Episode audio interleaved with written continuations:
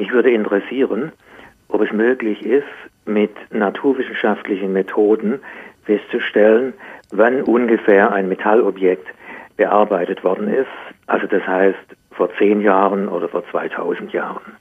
Ja, also ähm, das Normalste, was man zuallererst tut, ist, man guckt sich das Objekt selber an und schaut dann auch die Technologien, mit denen das Objekt bearbeitet worden ist. Das gibt einem schon mal einen sehr, sehr guten Hinweis darauf, wann das Objekt entstanden ist. Ja. Wenn das allerdings nicht ausreicht und man zum Beispiel für eine Echtheitsprüfung wissen will, ist das jetzt wirklich alt oder ist das zum Beispiel vor kurzem erst gefälscht worden.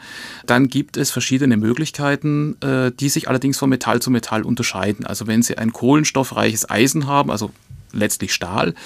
Dann können Sie zum Beispiel auch die C14-Methode anwenden, äh, ja. diesen Kohlenstoff datieren, weil da eben dieses radioaktive Isotop C14 äh, regelmäßig zerfällt äh, und sie gucken, wie viel ist noch davon da und äh, ähm, daraus kann man dann berechnen, wann ist zum Beispiel dieser Stahl geschmiedet worden. Ja. ja. Äh, aber zum Beispiel auch bei Gold gibt es Möglichkeiten. Denken Sie an die Himmelscheibe von Nebra.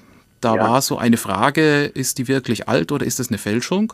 Ja. Und da waren ja Auflagen aus Gold drauf. Und das Gold ja nun Edelmetall, das verändert sich ja eigentlich gar nicht. Aber wenn es im Boden liegt, dann bildet sich über einen sehr, sehr langen Zeitraum hinweg eine ganz spezielle Patina auf diesem Gold. Die kann man auch chemisch analysieren und im äh, Elektronenmikroskop angucken, wie die aufgebaut ist. Und kann feststellen, ob die echt ist oder ob die gefälscht ist. Und wenn die echt ist, dann gibt die einem auch in der Dicke in der Menge davon, äh, in die sich gebildet hat, einen sehr guten Aufschluss darüber, wie alt dieses Objekt ist oder wie lange ja. das jetzt zumindest im Boden gelegen hat.